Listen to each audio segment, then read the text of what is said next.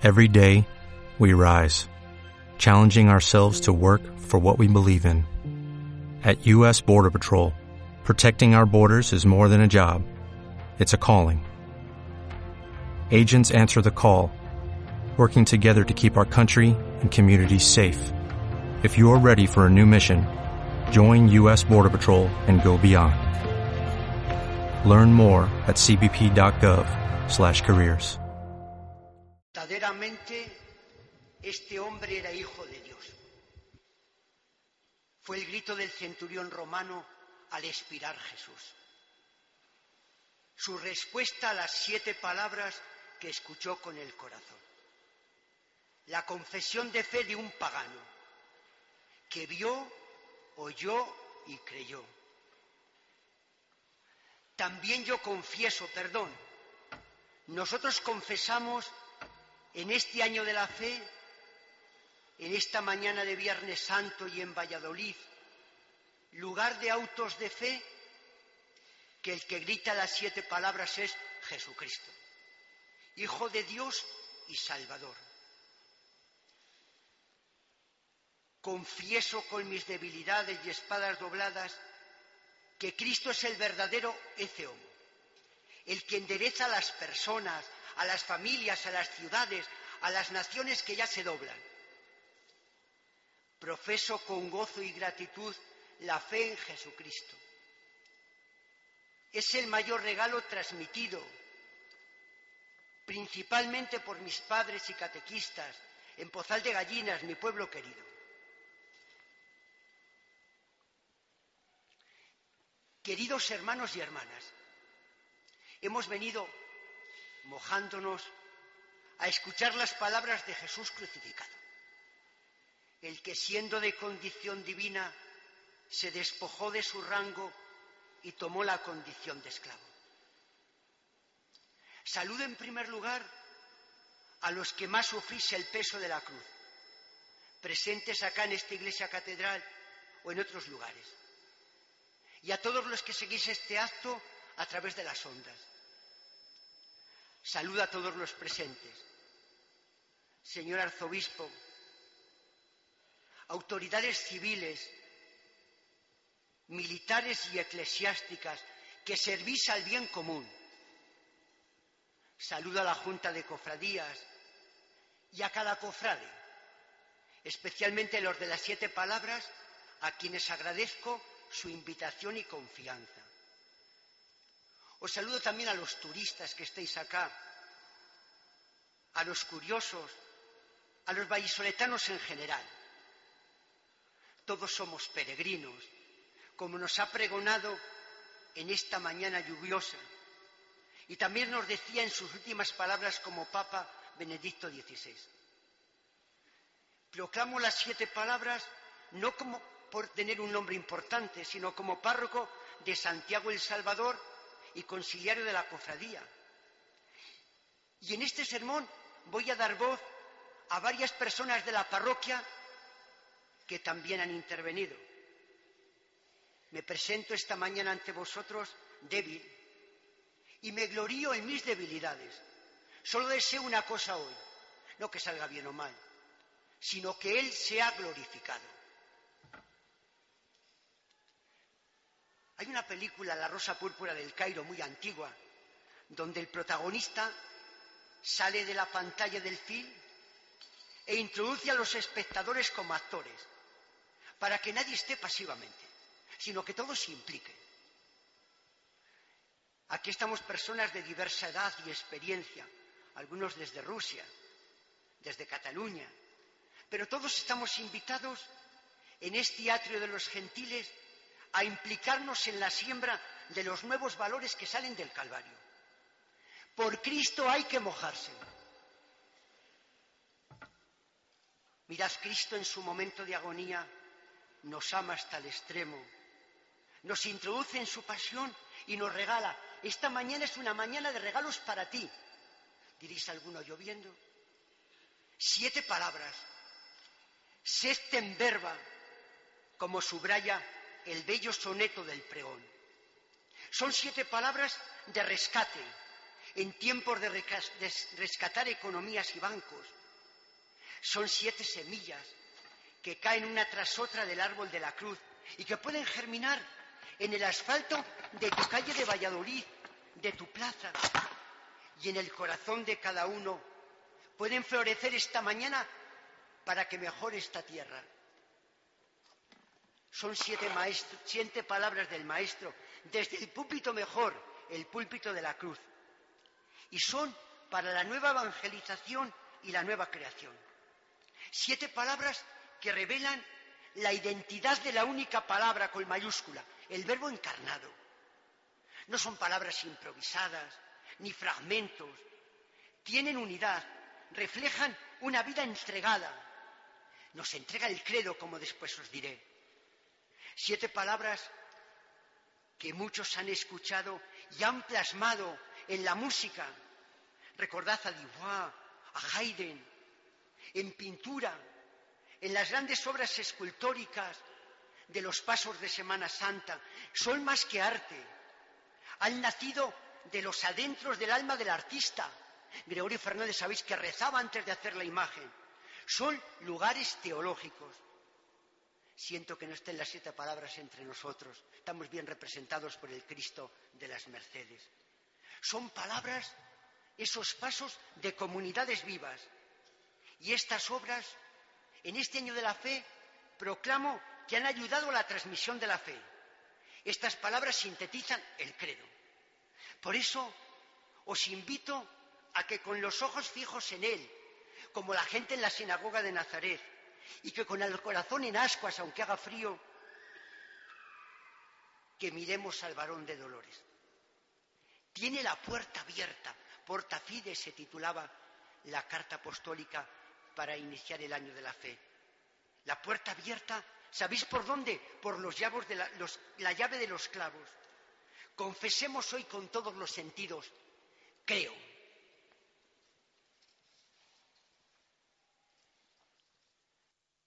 Primera palabra. Padre, perdónalos porque no saben lo que hacen. Nos dice San Lucas. Y cuando llegaron al lugar llamado la calavera, lo crucificaron allí, a él y a los malhechores, uno a su derecha y otro a su izquierda. Jesús decía, Padre, perdónalos porque no saben lo que hacen.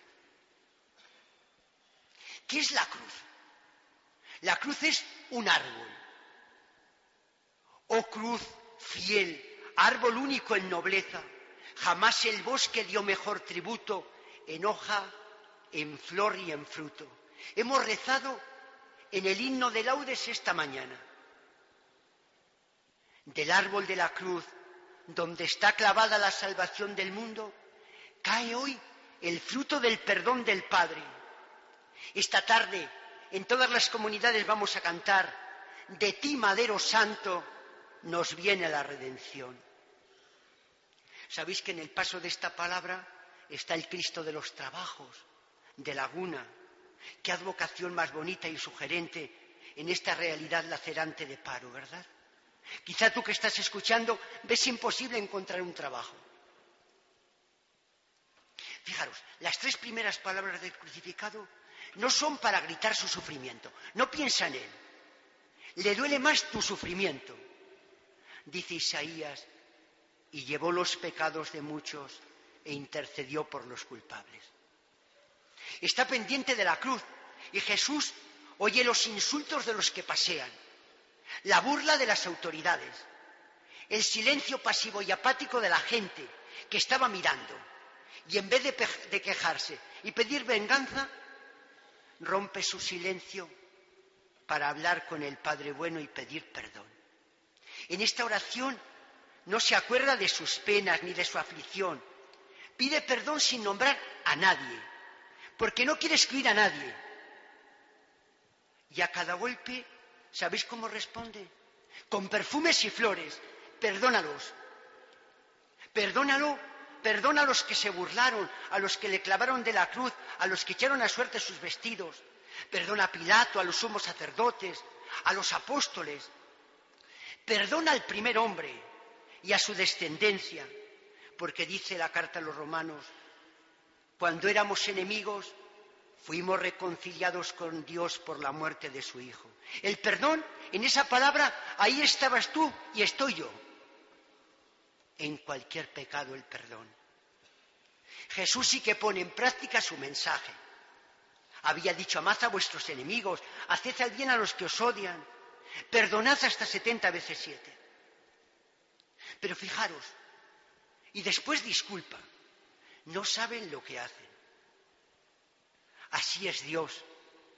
Así es el Padre que Jesús nos revela, misericordioso. Es el Dios del perdón y del amor, que disculpa sin límites. Algunos que estéis aquí quizá habéis leído este texto el día de vuestra boda. El que cree sin límites, el que espera sin límites, el que aguanta sin límites. El que dice Juan, que ha enviado a su Hijo al mundo, no para juzgarlo, sino para salvarlo. Si presentamos mal el rostro de Dios misericordioso, podemos llegar al fanatismo religioso y hasta el ateísmo. Algunos diréis, ¿para qué sirve el perdón? Quiero dar voz a Teresa de Calcuta. Dice así, la mayor enfermedad hoy no es el SIDA, ni la lepra, ni la tuberculosis, ni el cáncer, sino el sentirse no querido, no perdonado, no cuidado, abandonado. El mayor mal es la falta de amor y de caridad. Es la terrible indiferencia hacia nuestro prójimo que vive al lado de la calle, asaltado por la explotación, por la corrupción, por la pobreza, por la enfermedad. ¿Para qué sirve el perdón? Te preguntas. Si acogemos el perdón de Jesús, sabremos perdonar y perdonarnos. Sirve para sanar heridas, para responder con justicia, como Zaqueo, cuando se siente perdonado, devuelve lo robado y da la mitad a los pobres. El Papa Francisco ya nos ha dicho cómo alegra el corazón la justicia, cuando uno ve que hay igualdad y alcanza para todos. Acoger el perdón que hoy brota del madero de la cruz lleva a que tengamos los mismos sentimientos de Cristo y a que seamos sus testigos, como los mártires. ¿Sabéis cómo mueren? Mueren gritando, Padre, no les tengas en cuenta este pecado. Podríamos recordar muchos testimonios. Voy a uno muy antiguo. Las hijas de Aldo Moro, que fue asesinado por las Brigadas Rojas. Cuando los periodistas las asedian y las dicen que qué pasa, ellos dicen, pero de qué os admiráis, porque hayamos perdonado a quien mató a nuestro padre. Lo hemos aprendido de Jesús. Te hago una propuesta. Hoy que la gente se apunta a muchas cosas apúntate a esta propuesta atrevida de Jesús, a esta cultura de la misericordia y la ternura. Es una salida para la crisis. Es una forma nueva de afrontar los conflictos, porque nada pesa tanto como la incapacidad para perdonar. Os invito a que le miréis a Él, mirando a Jesús, o mejor, por Cristo con Él y en Él nos dirigimos al Padre porque en esta palabra nos regala al Padre. Y profesamos, creo en Dios Padre, que es creador del cielo y de la tierra. Creo en Dios Padre que no envía a nadie a la hoguera. Permitidme que también dé voz a Teresa de Jesús. Creo en Dios Padre que está ganoso y gozoso de estar con sus hijos. Creo en Dios Padre que nos ha creado para hacernos partícipes de su felicidad. Alabo al Creador, que no abandona la obra de sus manos y que cada, semana, cada mañana nos llama a recrear el mundo. Creo en Dios, origen, guía y meta del universo, que quiere el mundo como una gran casa y una gran familia. Creo en Dios, que perdona siempre y que hace llover sobre malos y buenos. Creo en el Dios revelado por Jesús y entregado en esta palabra.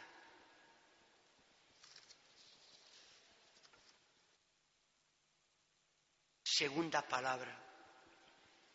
En verdad te digo, hoy estarás conmigo en el paraíso. Escuchamos a Lucas. Uno de los malhechores crucificados lo insultaba diciendo, ¿no eres tú el Mesías? Sálvate a ti mismo y a nosotros. Pero el otro respondiéndole e increpándole decía, ¿ni siquiera temes tú a Dios estando en la misma condena?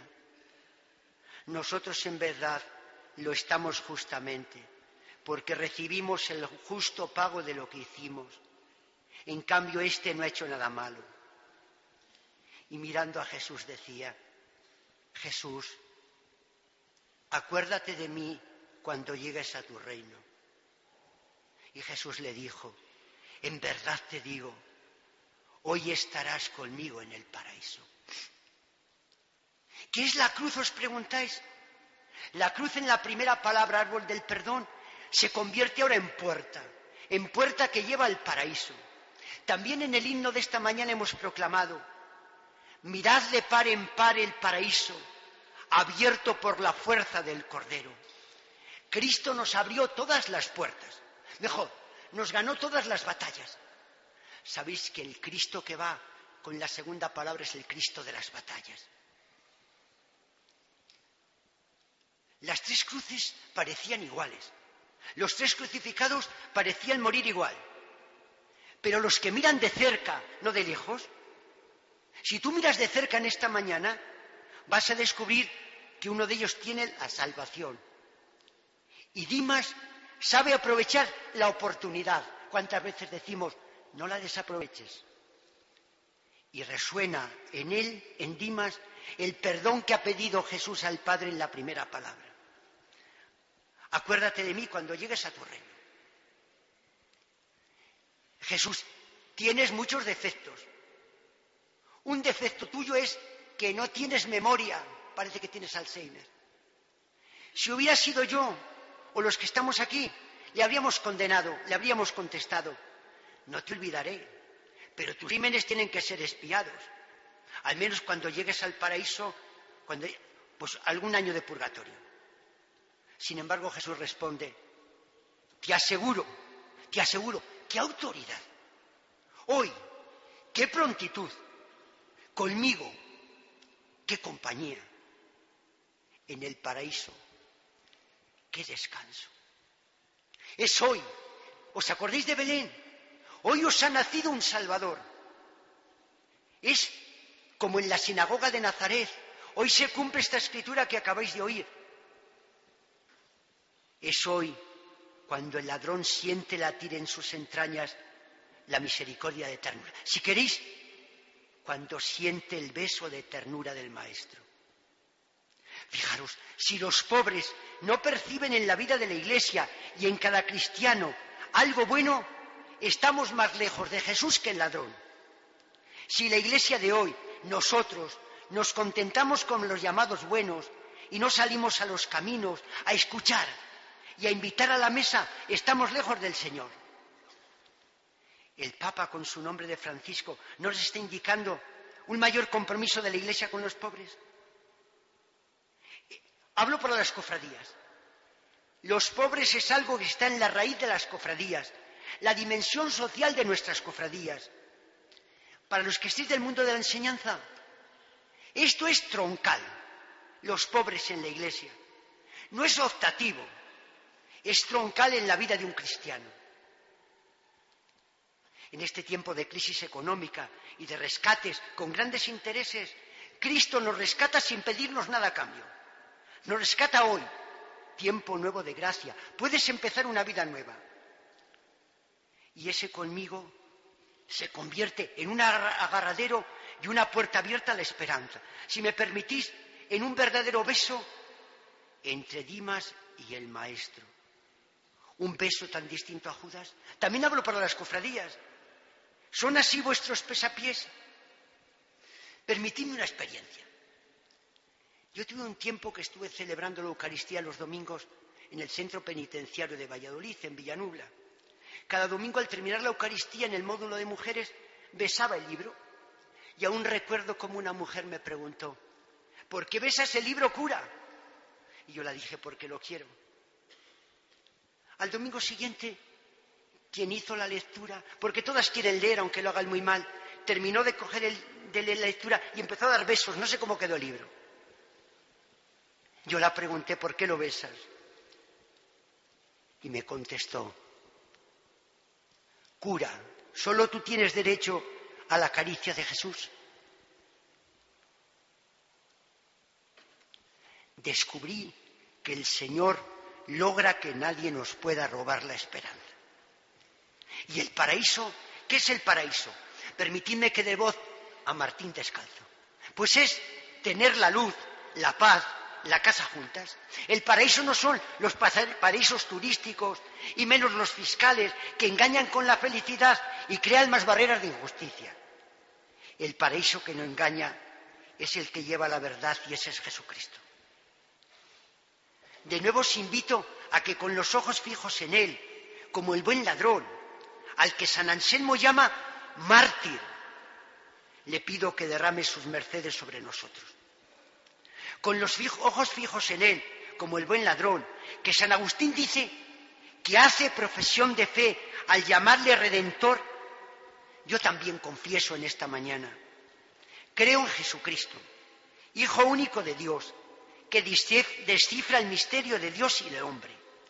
Creo en Jesucristo que pasó haciendo el bien y predicando el reino. Creo en Jesucristo, vencedor del pecado y de la muerte. Creo en Jesucristo que camina con nosotros y regala el paraíso. Es el Señor.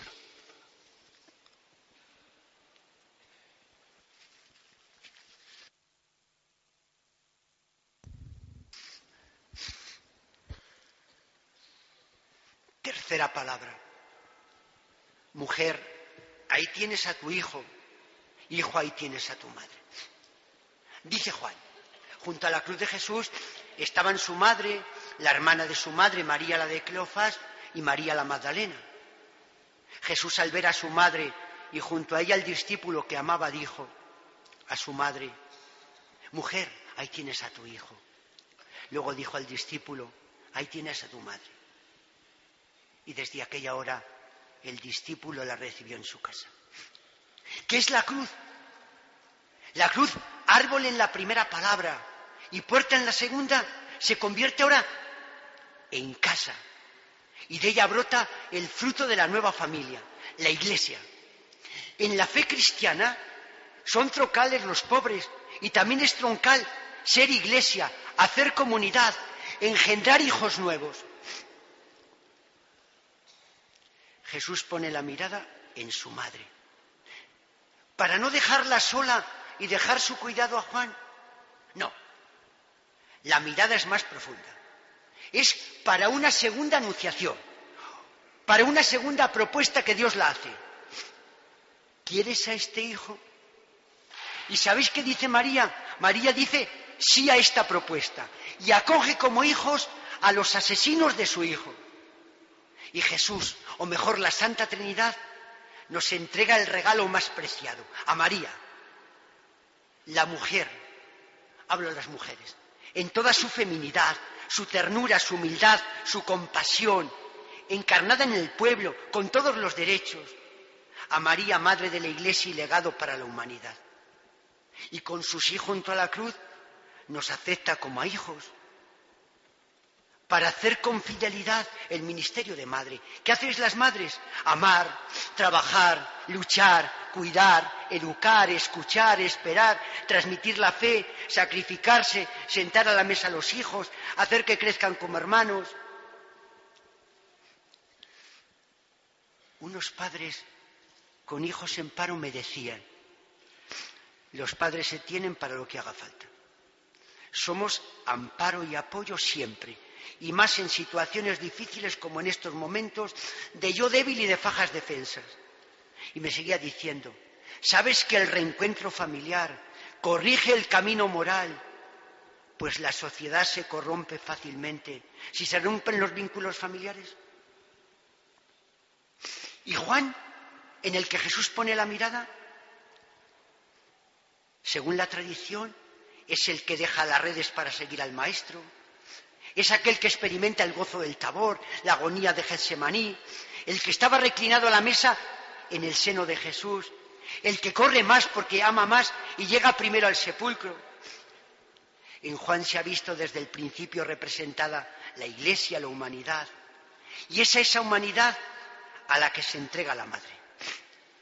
Y dice el Evangelio, Juan la llevó a su casa, o mejor, la recibió como algo propio. El Papa emérito Benedicto XVI, en el encuentro de familias en Milán, invitó a un hermanamiento de familias, a recibir como algo propio alguna familia concreta que sufre. Nuestro obispo don Ricardo nos urge a ello. Cáritas nos ofrece varias posibilidades. Las cofradías marianas penitenciales que estéis aquí, quizá esta palabra os puede decir mucho más en sentido de acogida. Algunos interpretan que cuando Jesús inclina la cabeza, lo hace hacia esta nueva familia y la entrega al Espíritu. Permitidme que dé voz ahora a unos jóvenes. Unos jóvenes me, me han dicho así, el Espíritu que entrega a Jesús es el que está alentando a la sociedad para que escuche los gritos de los desahucios, para que se abran las casas para todos. Es el que está alentando a las familias para que cuiden no solo lo material, tener el piso lo mejor posible, sino lo más preciado que son las personas que nos rodean, especialmente las personas mayores.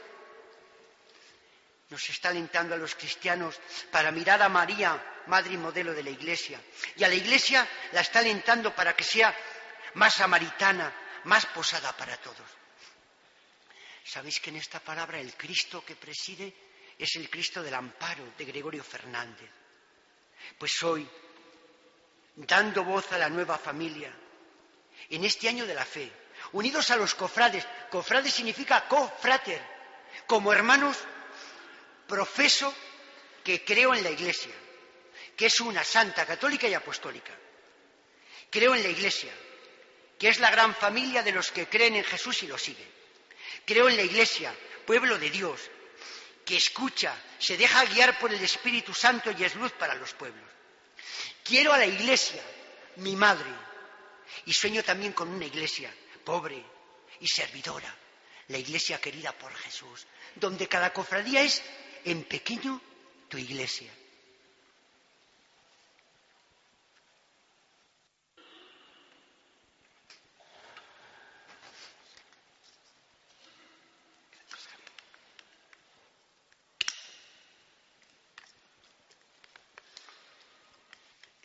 Siempre hay alguien que están disponibles para todo. Las dos palabras que siguen, la cuarta y la quinta, son una mirada de Jesús un poco hacia sí y expresan el dolor físico por la sed y por el desconsuelo interior. Dios mío, Dios mío, ¿por qué me has abandonado? Dice el evangelista San Marcos. Al llegar la hora sexta, Toda la región quedó en tinieblas hasta la hora nona. Y a la hora nona Jesús clamó con voz potente, Eloí, Eloí, la masa bataní, que significa Dios mío, Dios mío, ¿por qué me has abandonado? Algunos de los presentes al oírlo decían, mira, llama a Elías. ¿Qué es la cruz? La cruz árbol, puerta y casa se convierte ahora en zarza ardiente como la que contempló Moisés y le reveló el nombre de Dios. De la cruz, nueva zarza ardiente y sin consumirse, brota el amor hasta el extremo y se nos revela que Dios es Jesús.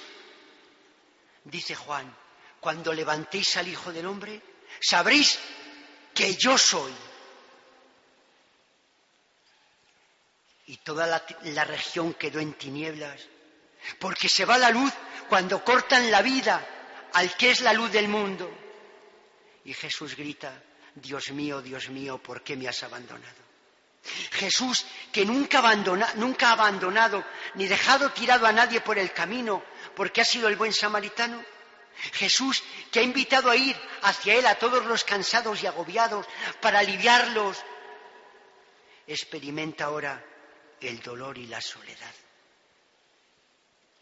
Y el abandono de Jesús, en su abandono, habla. Es un grito, es una queja lacerante aparentemente, es una palabra escandalosa. Dios mío, ¿por qué me has abandonado? Pero también os digo que es una oración. Los que sabéis más de Biblia, sabéis que es el comienzo del Salmo 21. En el comienzo describe los sufrimientos del justo, pero después al final pone su confianza. Dice así el Salmo, Dios mío, ¿por qué me has abandonado? Me taladran las manos y los pies, puedo contar mis huesos. Pero sigue diciendo, pero tú Señor, no te quedes lejos, fuerza mía, ven corriendo a ayudarme y contaré tu fama a mis hermanos. Quiero haceros tres preguntas. ¿Es que Dios abandona? Sion decía, me ha abandonado el Señor, mi dueño me ha olvidado. ¿Puede una madre olvidarse del hijo de sus entrañas? ¿No tener compasión de aquel al que amamanta? Pues aunque tú te olvides, yo no me olvidaré de ti. Y dice Isaías, mira, en la palma de mis manos estás tatuado, hoy que hay muchos tatuajes. Así es la mano de Dios. ¿Es que Dios no es todopoderoso?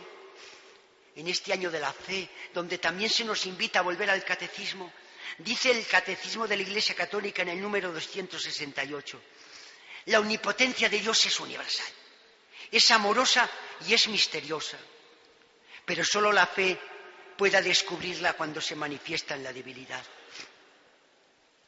Y tercera pregunta, ¿es que Dios responde sin escuchar las preguntas? Permitidme otra experiencia. En un paredón grande de una ciudad apareció esta pintada. Jesús es la respuesta. Debajo alguien escribió. ¿Y cuál es la pregunta? Más abajo alguien volvió a escribir. Si existes Dios, ¿por qué me has abandonado? En Jesús hay respuestas. En el grito del Hijo de Dios están los gritos de todas las personas de todos los tiempos y lugares. Permitidme solo uno. Los gritos de los 178 hogares cristianos quemados el 9 de marzo en Lahore, en Pakistán.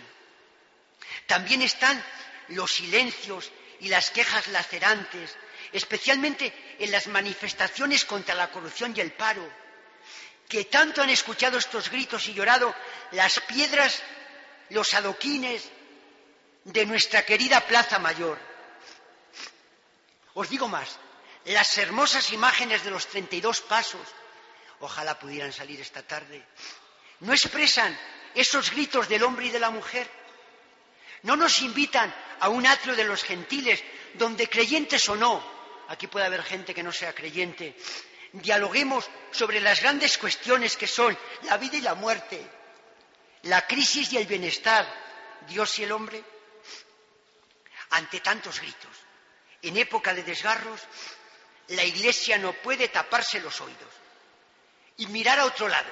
Por eso, también en este año de la fe, donde se nos invita a mirar el Vaticano II, en la Constitución Gaudium et Spes dice así, en el inicio del número uno, el gozo, la esperanza, la tristeza, la angustia de los hombres de nuestro tiempo, sobre todo de los pobres y afligidos, son también los gozos, las esperanzas, las tristezas, las angustias de los discípulos de Jesús.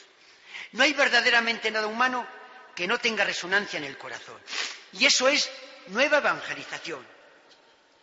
Ante tantos gritos de dolor, también Jesús que nos está regalando el credo, hoy nos regala en esta palabra, creo en la comunión, en la comunión de los santos, creo en la comunión de las cosas santas y de las personas santas.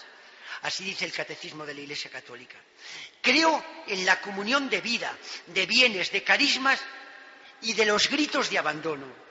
Estoy soñando con una iglesia, con unas cofradías, con una ciudad de Valladolid que está ardiendo. ¿No lo indican así las llamas de nuestro querido escudo? Están ardiendo con el fuego misericordioso de la cruz. Por eso, pensando ahora en los gritos de los más pobres de la tierra y en mis quejidos, yo me quejo por nada.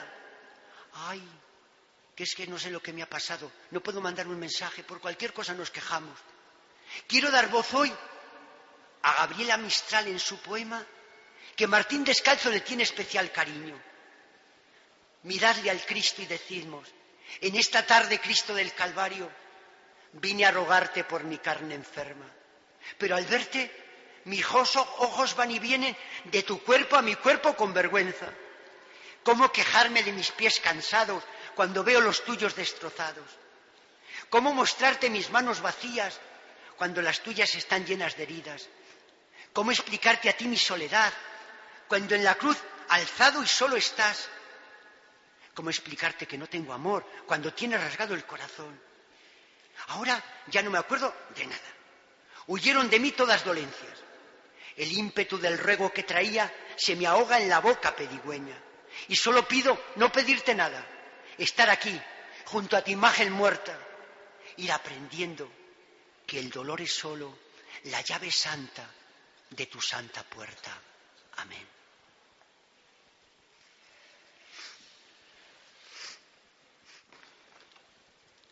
Quinta palabra. Gracias.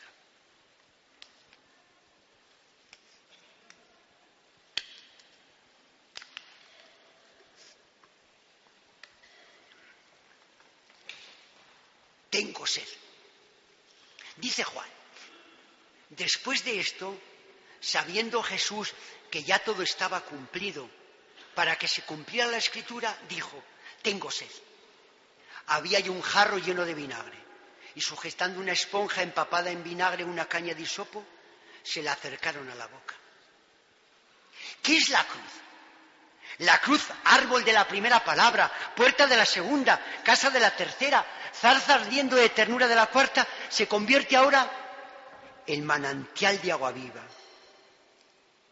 Esta tarde toda la iglesia va a cantar, oh cruz fecunda fuente de vida y bendición, victoria tú reinarás.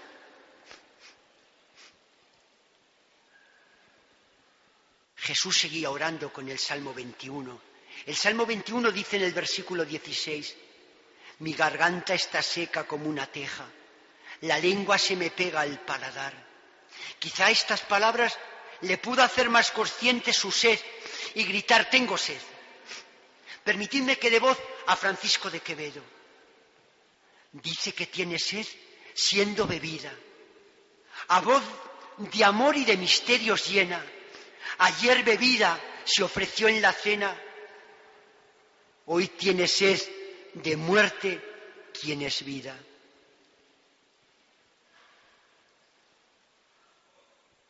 Tengo sed. Dame de beber. Es la misma petición que expresó Jesús junto al pozo de Sicar a la mujer samaritana.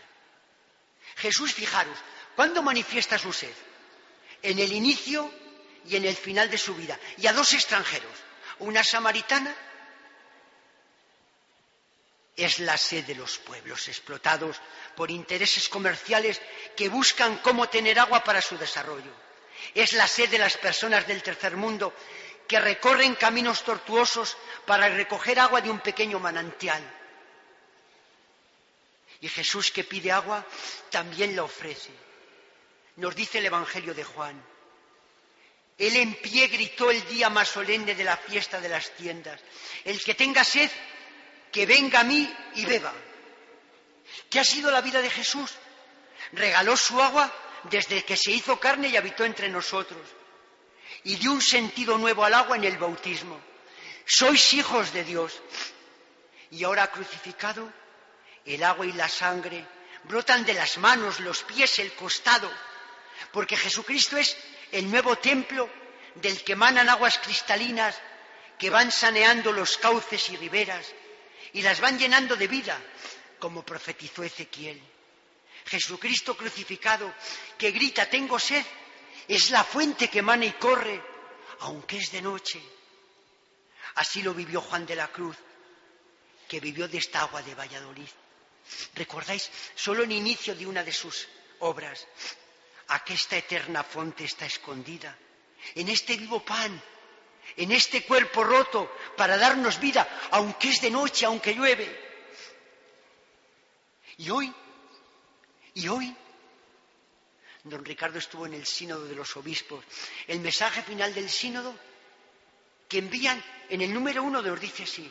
Hoy no hay una persona que en su vida como la samaritana no se encuentre junto a un pozo con un cántaro vacío con la esperanza de saciar el deseo más profundo de su corazón. Hoy son muchos los pozos que se ofrecen a la sed del hombre y la mujer pero hay que hacer discernimientos para evitar aguas contaminadas. Estamos llamados a sentarnos en los nuevos y viejos pozos de Sicar para proponer a las personas de hoy el agua siempre nueva y sanadora de Jesucristo.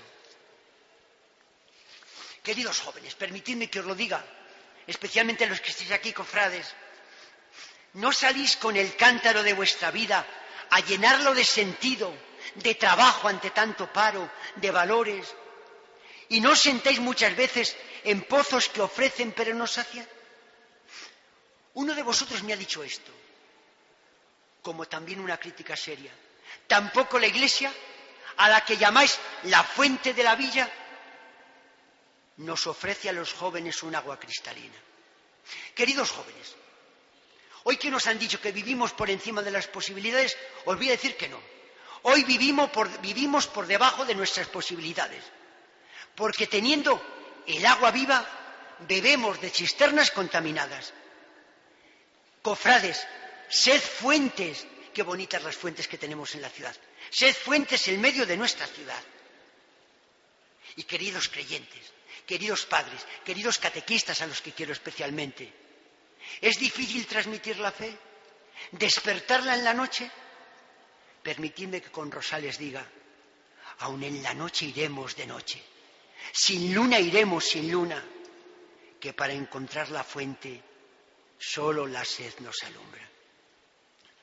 Pues en esta catedral, que es la fuente para la ciudad, en el recuerdo de la Plaza Mayor, que siempre acoge, profeso la fe en el agua regalada por Jesús en esta palabra que es el Espíritu. Creo en el Espíritu Santo, Señor y dador de vida, que con el Padre y el Hijo es juntamente adorado y glorificado. Confieso que el Espíritu Santo es el protagonista de la nueva evangelización. Creo en el Espíritu Santo que tiene en Jesús el ungido la obra maestra.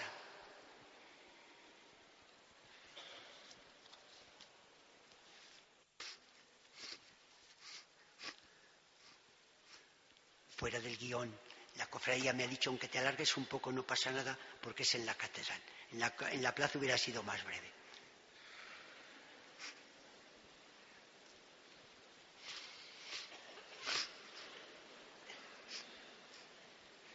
Sexta palabra. Todo está cumplido. Dice Juan, Jesús, cuando tomó el vinagre, dijo, todo está cumplido. E inclinando la cabeza entregó el Espíritu. ¿Qué es la cruz? Nos estamos preguntando en cada palabra. La cruz, árbol, puerta, casa, zarza ardiente y manantial, se convierte ahora, hay que decirlo en la zona de vinos, en vid, en cepa, él ha dicho, yo soy la vid. En cepa que regala el vino nuevo de la fiesta, el mundo nuevo de la salvación, el tiempo nuevo de la fraternidad. Fuera del guion, me han llegado varios mensajes hoy, WhatsApp. Uno me decía, tengo hoy como música las siete últimas palabras de Haydn. Diles que es buena música para el móvil también. Todo está cumplido. Fijaros, al entrar en el mundo, Jesús firmó al Padre un cheque en blanco y ha sido fiel. Lo ha cumplido. Cumple la tarea en Galilea, en Samaria, en Judea y al otro lado del Jordán. Realiza la misión con los judíos y paganos. Ahora en la cruz contemplamos cómo ha llegado a la Meca. Ha realizado la dura tarea sin ningún tipo de dopajes ni de corrupción. Pese al dolor, ha terminado bien la misión de siervo. Su poder ha sido servir. Y grita, todo está cumplido, todo está consumado, todo está restaurado. La cruz es el culmen luminoso de una vida entregada. Su cuerpo roto es el cuerpo partido y entregado en la Eucaristía. Este es el sacramento de nuestra fe, decimos. La consumación de la obra mesiánica será la comunicación del Espíritu a su Iglesia. Todo está consumado.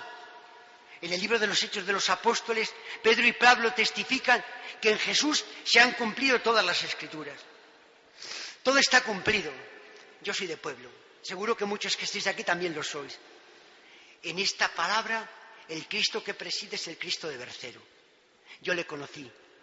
Estando en Tordesillas de sacerdote, le recé varias veces. Ese Cristo del pueblo de Bercero no solo le han prestado las cofradías para unos días de pasión.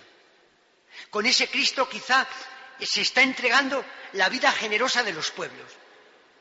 En el grito del Cristo, muchos somos de pueblos pequeños, como os he dicho, nos preguntamos, ¿es que todo está cumplido y consumado para el mundo rural? Sí que hay salidas. Estamos orgullosos de Jesucristo, el ece homo, rechazado, despreciado, burlado, echado al basurero, pero el verdadero modelo de persona. Es Viernes Santo. Todo está cumplido. Es un pregón para no olvidar esta lección y lágrimas y duelo. Es un grito para realizar la tarea viviendo y no sobreviviendo. Por eso, vivir desde la confianza salud en Dios, creciendo en las crisis y reconciliados, o sobrevivir en las apariencias y reduciendo a mínimo nuestras capacidades. Con el todo está cumplido, nos lo entrega todo, lo nuevo para el reino, para cumplir la misión, el testamento. Así es el testamento. Yo, Jesús de Nazaret, cuando todo está cumplido, os entrego todas las cosas que desde mi nacimiento han estado presentes en mi vida. Os entrego la estrella de Belén, el pesebre, las sandalias, la palangana. Os entrego todo para que cada jornada podéis decir, todo se ha cumplido. Agradecidos, Señor, por tu vida cumplida, por tu vida entregada, profeso en esta sexta palabra que sé de quién me fié y sé quién me acompaña hasta la vida eterna. Creo en la vida eterna, la vida que comienza en el bautismo, que va más allá de la muerte, que no tendrá fin. Creo en los cielos nuevos y la tierra nueva donde habita la justicia. Creo que la verdad, la bondad y la belleza resplandecerán siempre. Creo en el Dios de la vida que tiene la última palabra.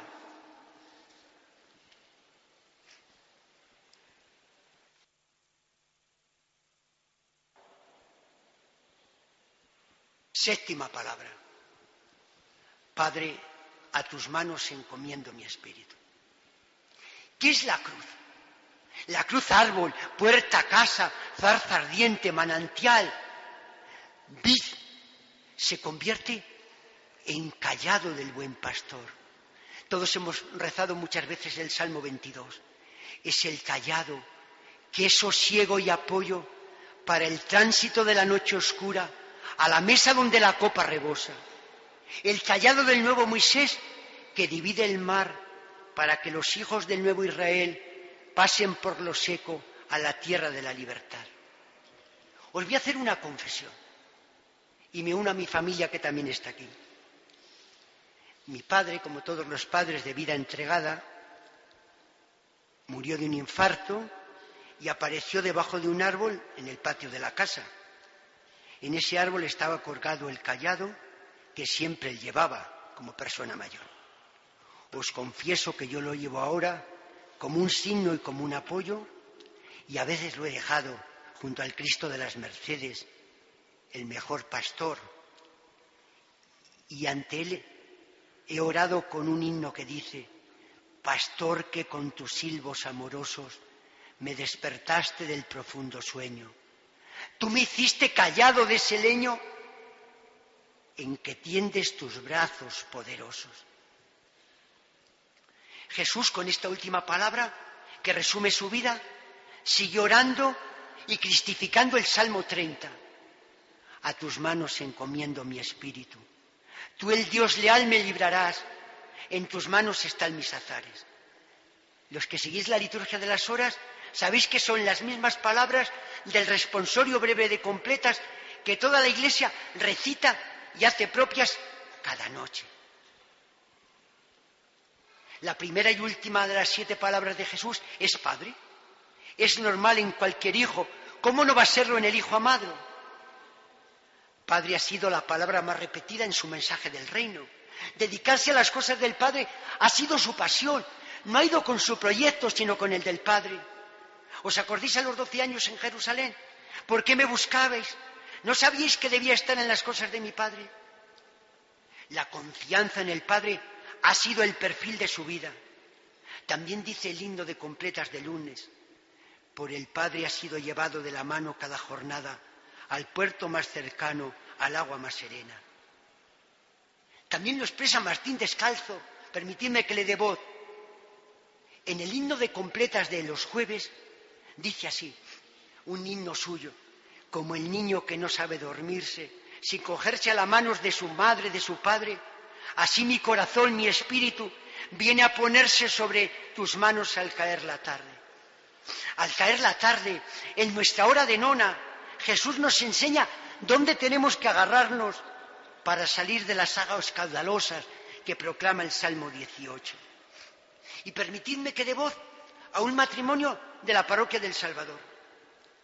Vivió la muerte de un hijo a los seis años. Escriben así. A nosotros, Rosy y Alberto, nos resuena cada día esta palabra de Jesús. La última palabra que pronunció nuestro hijo Gonzalo fue precisamente papá, mamá.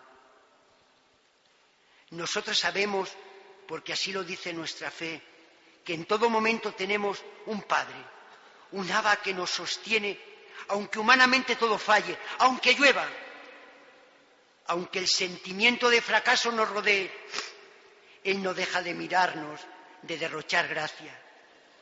La confianza que demostró Jesús crucificado nos habla de un amor ciego que se rinde a quien, lleva grabado su nombre en la palma de su mano. Esta es la experiencia que alguien nos cuenta. En la palma de tu mano, como os decía antes, en la palma de la mano del Señor, duerme tu noche, tu muerte. En la mano de Dios hay un lugar para todos. Como algunos también hemos perdido a seres queridos, os recuerdo, en la oración del ritual de sequias, después de colocar el, el cuerpo en el sepulcro, se hace esta oración. A tus manos, Padre de bondad, encomendamos el alma de nuestro hermano con la firme esperanza de que resucitará. Carlos de Foucault, meditando esta palabra, hace su oración que todos sabemos. Padre, me pongo en tus manos, haz de mí lo que quieras, sea lo que sea, te doy las gracias. Te amo, necesito darme, ponerme en tus manos sin medida, con una infinita confianza, porque tú eres mi Padre. Y esta palabra la dijo Jesús con voz potente. Fue más fuerte que el sonido del sofá que está a punto de anunciar el inicio del descanso de la Pascua. El grito de Jesús es más que voz. Su fuerte clamor es de parto. Nace un mundo nuevo. Se rasga el velo del templo. Y todo su espíritu lo recoge el Padre. En las manos creadoras. Las manos que modelaron el barro para crear al hombre. Que formaron un cuerpo en el seno de María. Lo recoge en sus manos. Dadoras de vida y resucitadoras. Dicen que esta acogida del Padre es el amén el sí de Dios al hombre, nunca te dejaré. Y el sí del hombre a Dios, aquí estoy para hacer tu voluntad. Y el Padre que no abandona jamás, regala a cada uno, a su iglesia, en el día de Pentecostés, el Espíritu de Jesús. El Espíritu alienta a toda la iglesia para que confiese, celebre, ore y viva la fe. Porque sabéis una cosa, por la fe María cogió la palabra, por la fe los apóstoles dejaron todo para seguir al Maestro. Por la fe los discípulos formaron la primera comunidad. Por la fe los mártires entregaron su vida. Por la fe hombres y mujeres de toda edad y tiempo han consagrado su vida a Cristo. Dice la Portafidi en el 12. Y por la fe, por la fe tú eres cofrade, por la fe somos sacerdotes, por la fe somos catequistas, Por la fe somos voluntarios en Cáritas, en Manos Unidas, en Pastoral de la Salud. Si no es así, en este encuentro de Cristo de cada uno con el Padre, donde Cristo nos ha ido regalando el credo, también yo digo amén. Amén es el final del credo. Dice San Agustín, quien dice amén pone su firma. Confieso que Cristo es el amén definitivo de Dios para nosotros. Y puedo decir amén incondicional únicamente porque Jesús se ha revelado para nosotros en su muerte y resurrección como fiel y digno de confianza, dice el Yucat, el catecismo de los jóvenes. Yo digo amén, porque a Dios no se, no se le va la historia de las manos, ni la lluvia. Digo amén, aunque solo soy un peregrino. Y mi amén, permitidme, nuestro amén es también ese, aquí estoy. Es fiat, hágase porque las siete palabras me las ha revelado el que es realmente el Hijo de Dios, como dijo el centurión. Y es el final. Ha muerto Jesús. Y dice Lucas, toda la muchedumbre que había concurrido a este espectáculo, al ver las cosas que habían ocurrido, se volvía dándose golpes de pecho. Permitidme que os cuente una cosa, aunque a algunos guste poquito, pero el sentido es bueno. Hemos asistido al drama, de Jesús, a la tragedia del Gólgota. Hemos asistido a la misa en el Monte Calvario. Julian Green, antes de llegar a la fe, frecuentaba las Eucaristías. Y al salir de las Eucaristías se ponía a la puerta y él decía, me entristecen las ideas banales y las palabras vacías que dice la gente al salir de la iglesia. Qué penas de cristianos. Bajan del Gólgota y van hablando del fútbol y del tiempo. Bajamos del Calvario y podemos hablar del tiempo. Hay que hablar del tiempo. Pero queremos que no llueva para que se vea a Cristo en la calle. Tenemos que hablar del nuevo Cairós, porque ser cofrade, escuchar las palabras de Jesucristo implica mojarse en su proyecto, empaparse de su palabra. Y continúa diciendo Lucas, y Jesús envuelto en una sábana fue colocado en un sepulcro excavado en la roca, donde no había sido puesto todavía nadie. En el silencio y oración, con los sentidos bien abiertos, esperamos el gran pregón. El gran pregón que no es el de las siete palabras, el espléndido soneto que nos ha hecho Aganzo. Mejor, esperamos el gran pregón de la resurrección. Y en la alegría pascual escucharemos el mandato a evangelizar, que es el lema de la Jornada Mundial de la Juventud para Río de Janeiro. Y anunciad, haced discípulos a todos los pueblos. Queridos cofrades, termino.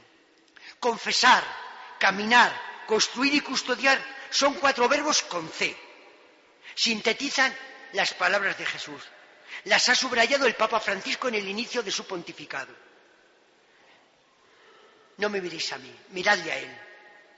Con los ojos y el corazón en el Santísimo Cristo de las Mercedes, titular de la cofradía, oramos para hacer vida la palabra.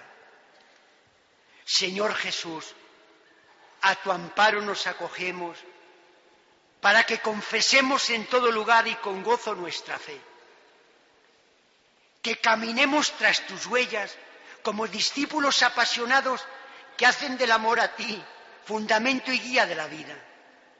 Que construyamos la iglesia del mundo siendo piedras vivas. Que custodiemos la naturaleza, la vida, los más pobres el tesoro de las siete palabras. Derrama tus mercedes sobre cada uno de los que estamos acá, sobre todos, para gozar de tu gloria como el buen ladrón en el reino de los cielos. Amén. En el nombre del Padre y del Hijo y del Espíritu Santo.